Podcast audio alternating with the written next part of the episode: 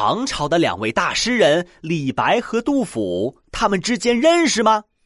嗨，在下诸葛乔治，很冷的小故事，很冷的知识点。诗仙李白和诗圣杜甫其实是友谊深厚的朋友，两人虽然只见过三面，但才华让他们惺惺相惜。见面时，两人一同游览名胜，切磋诗意；分别时，还写下诗篇，互寄思念。